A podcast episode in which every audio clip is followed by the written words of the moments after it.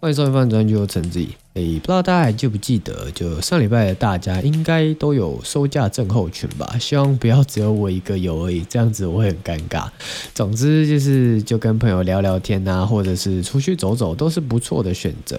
那前阵子有在跟朋友聊天，就刚好聊到说这礼拜有 FF 三十八的展览，他就问我说：“哎，要不要出去走走晃晃？这样子你可能心情会好一些。”那所以今天就跟朋友去了 FF 三十八晃晃，这样。那他们比较厉害啊，他们礼拜五又去了曼博，然后礼拜六、礼拜天去了两天的花博。那仔仔们的每年运动量大概就在这时候用尽了吧，我猜。因为我也是很久没有去过类似这种展览了。有国中的时候还是有去，但现在很少啊。其实去了，今天还蛮开心的啦。就像当初国中的时候，我也是夜排八小啊，然后等早上九点十点进去展览，哇，冲了买什么？哎，会场限定啊，或是很喜欢的挂轴啊，很喜欢的书啊，或者是等等，就是各式各样的东西。然后晚上六七点的时候回到家，欣赏一整天的战利品，哇，那时候真的是单纯的快乐啊。不过上了高中之后就没什么在。去这类型的展览了啦。那一来是因为没钱。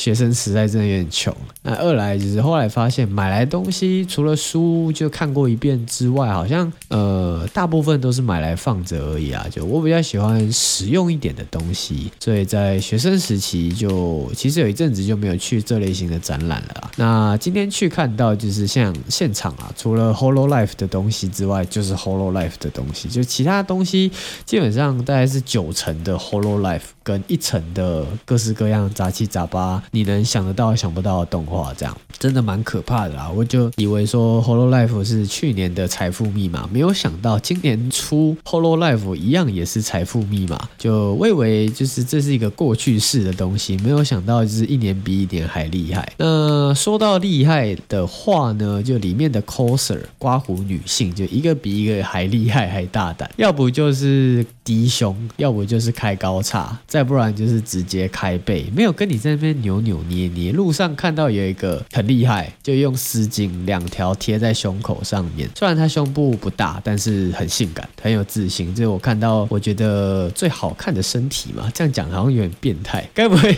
今天去到现场就是很开心，是因为有这些漂亮的姐姐或妹妹可以看？难道我是这么肤浅的人吗？对，我就是这么肤浅的人，什么表面上说的多漂亮啊，心情郁卒啦，那个开工忧郁啦，跟朋友出去聊天很开心呐，殊不知就只是个变态，然后跑去展场上面看那些漂亮的口舌而已。那另外，我当下有问过我朋友啦，他就是这些人到底是自己画好拿出去印制再拿来卖呢，还是说他们有组队拿来卖，又或者是去日本代理，代理完之后来台湾卖，有哪几种？就说这三类型都有啦，就只是看比例而已。不过老实说，里面的品作品品质真的差蛮多。有些人，呃，有些作品啊，看起来真的就是个人式，就是像我这样就没有做得很好。呃，财力有限，或者是说资源有限，就大家自己做开心的那种，还蛮多的，就很开心。大家有这个热忱，就是不是为了赚这一点钱而来投入这个产业，而是真的对他有兴趣，所以投投入这个产业。那有些真的就是很厉害，很厉害，就可能一个挂轴三五千、四千块，然后有背景，然后人物画的也很好，真的是真材实料，看了就说哦，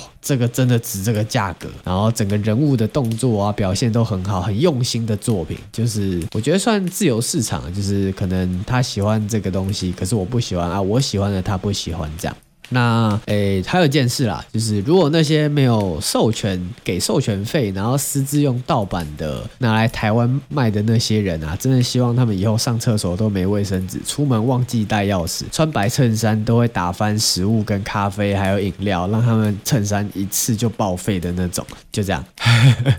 那回到今天的话题啊，今天我们要来聊聊媲美换装娃娃杠上鬼灭之刃单挑异世界时长的强者，就是啊，前面这些都是骗点阅的开场啊。今天要介绍的动画是舞伎家的料理人，其实也不是跟前面那些动画插不上边啊。就因为换装娃娃是介绍女儿节的娃娃嘛，我想说舞伎家也是算是介绍日本传统文化的一种，所以就把它放进来放在一起讲。那鬼灭这边呢，相信听到舞伎家就一定会联想到《鬼灭之刃》的油锅篇，就最近很红嘛，还说出了四十八分钟，很厉害这样。但是其实油锅篇的游女跟花魁精辟一点讲说就是性工作者，那舞伎家这边呢就是卖财卖艺不卖身的舞伎，或者我们专业一点就直接用原文说卖口桑来称呼他们。那说回来，其实我自己是觉得说，虽然分得这么细啦，但老实讲，真的，呃，日本人当时做了什么，你也不知道，你也不知道他们在搞什么，搞不好有几个比较坏一点的男性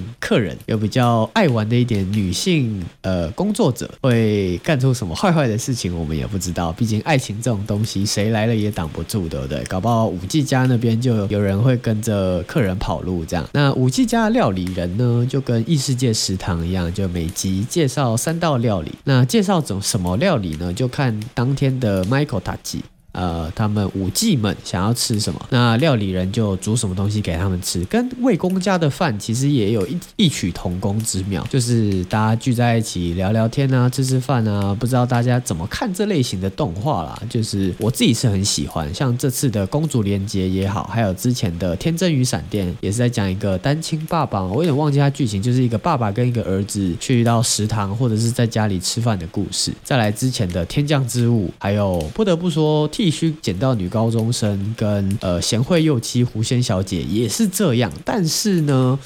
诶，我觉得后面两部就有点嗯，对，媚宅的部分就是。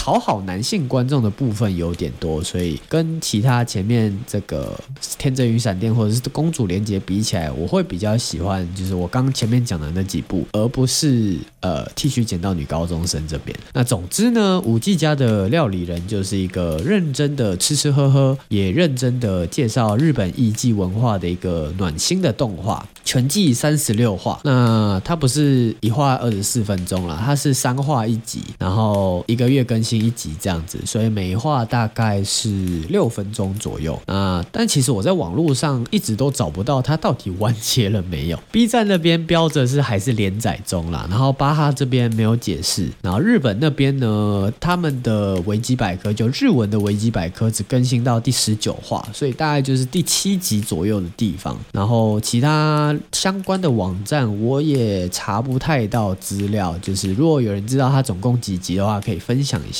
那我是在去年刚好更新的时候有注意到就，就诶这部还不错。那看完第一集之后，我就肯定这个一定要等到更新完再来看，不然每个月都等这个实在是太太痛苦了。给那些每个月都等着五 G 加料理人更新的观众一个 respect，我自己是做不到啊。就是至少现在我是囤了一整年，然后有十二集，看看有个。呃，东西可以跟大家分享，然后可以有一个完整的剧情可以看，所以我才拿出来看的。嗯，五 G 家的料理人是小山爱子创作的日本漫画，在二零二一年的时候二月首播，那到今年的二零二二年二月是由 JC Staff 的制作，总共播出目前播出十二集，不确定还会不会增加，但呃看起来剧情上来看是十二集没错。那故事呢，主要就是围绕在两个十六岁的女孩从轻生。来到京都工作，那在屋形，就是武妓们的宿舍这边生活的故事。他们的那个宿舍叫做屋形啦。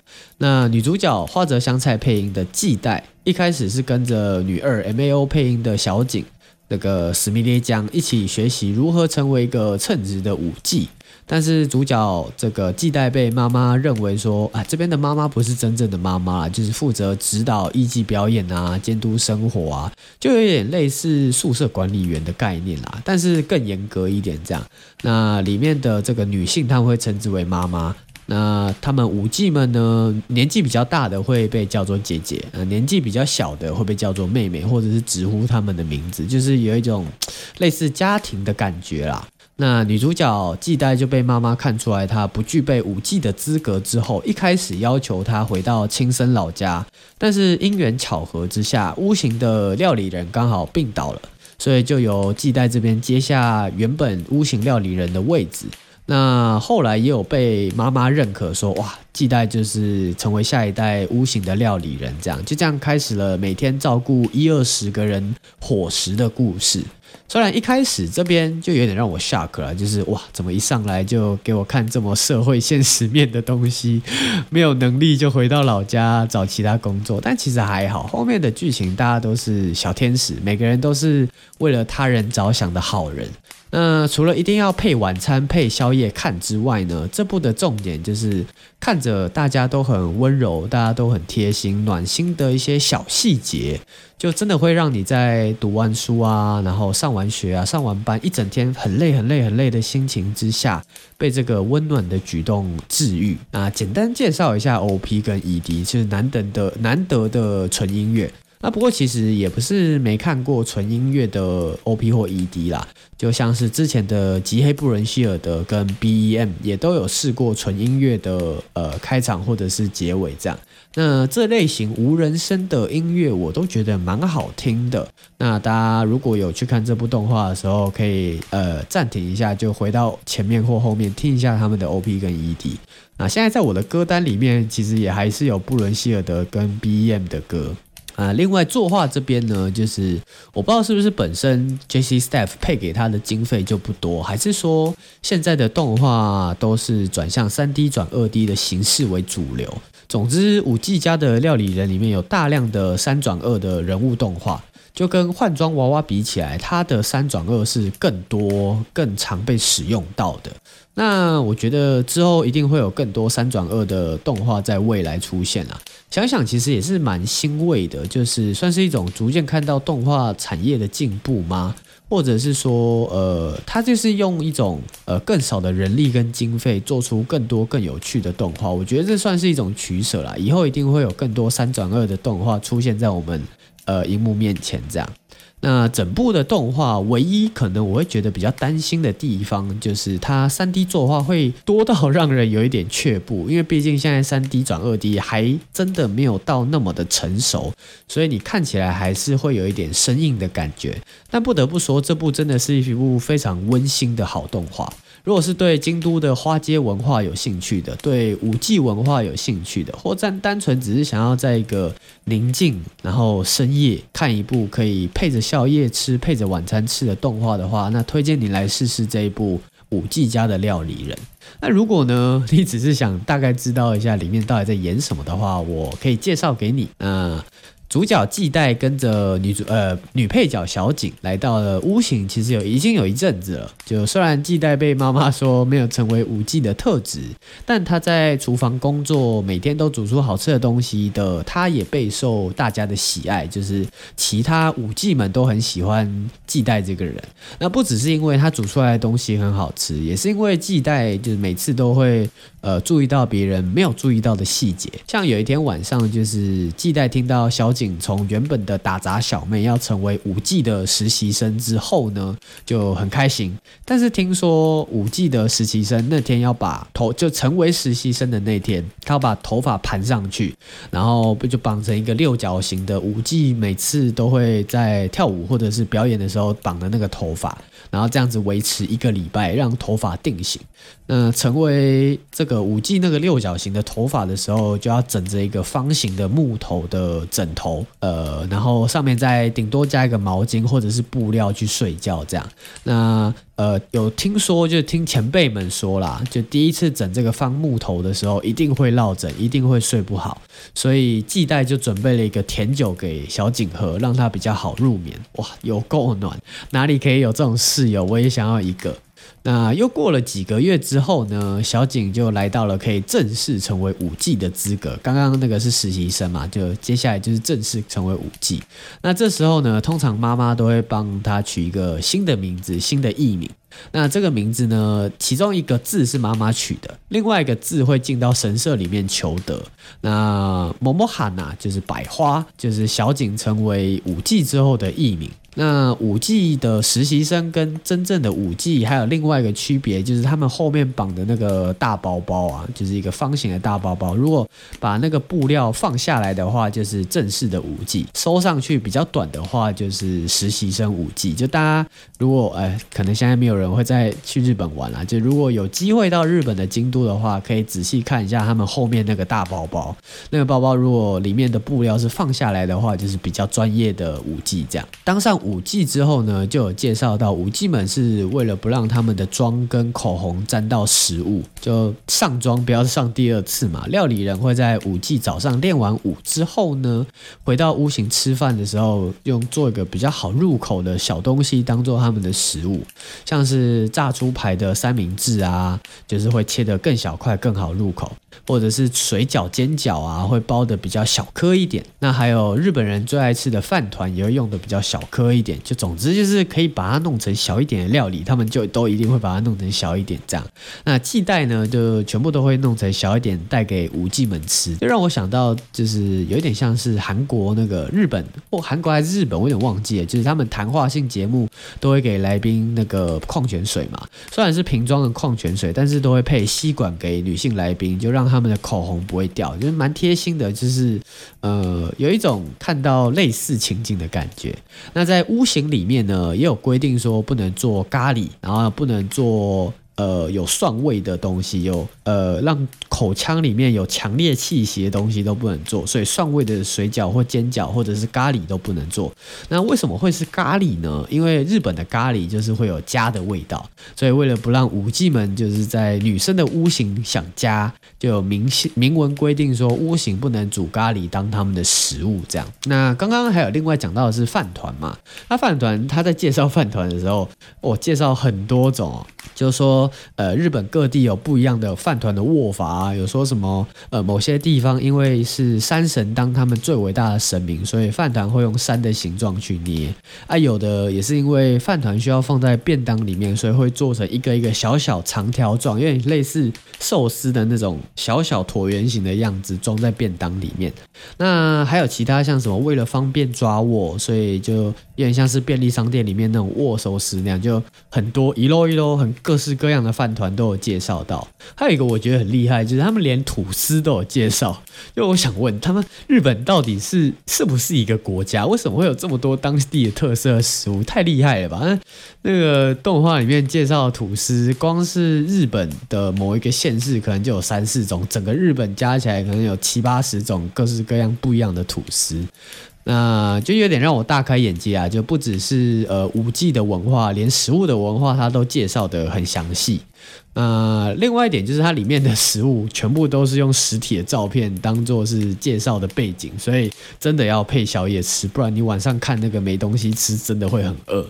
那整个故事呢，就来到了除夕。那除夕正月，从正月开始，武伎们的发簪就会用稻穗跟鸽子当做装饰，一直到一月十五号，就总共十五天，两个礼拜的时间，会给中意他们的客人点上红色的眼睛，就有点类似毕业会给心仪的人第二颗纽扣一样的概念，就是舞伎们会给中意的客人用红色的颜料点上鸽子的眼睛，这样。呃，蛮有趣的，就是他们会时不时突然跟你介绍一下舞伎的这个习俗特色，这样。当然也有季代跟小景回到老家亲生的故事啊。那这边就容许我卖个关子，因为呃，毕竟听到这边的人都会就想要了解一下舞伎们的一些小故事啊。如果真的想要看他们日常生活的话，我希望你直接看他们的动画，因为他们日常生活生活真的是暖到不能再暖。你晚上看那个时候，真的就是。啊，心里被富足了那种感觉。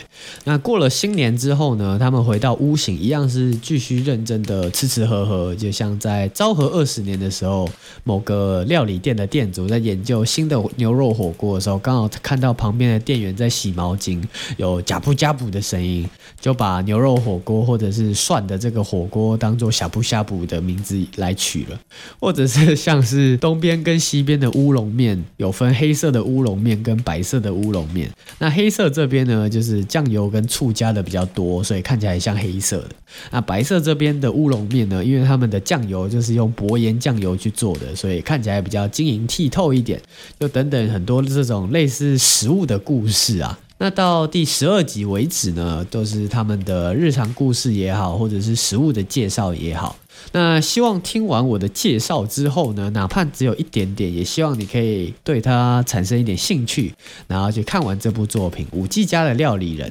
就这样的话，我也比较开心。这样子，那今天差不多介绍到这边，呃，下礼拜再介绍其他动画或新的情报给大家。Peace，拜拜。哦，对了，还要补充一个，因为刚刚外面一直在下大雨，所以后面有杂声是雨声。嗯，Peace，拜拜。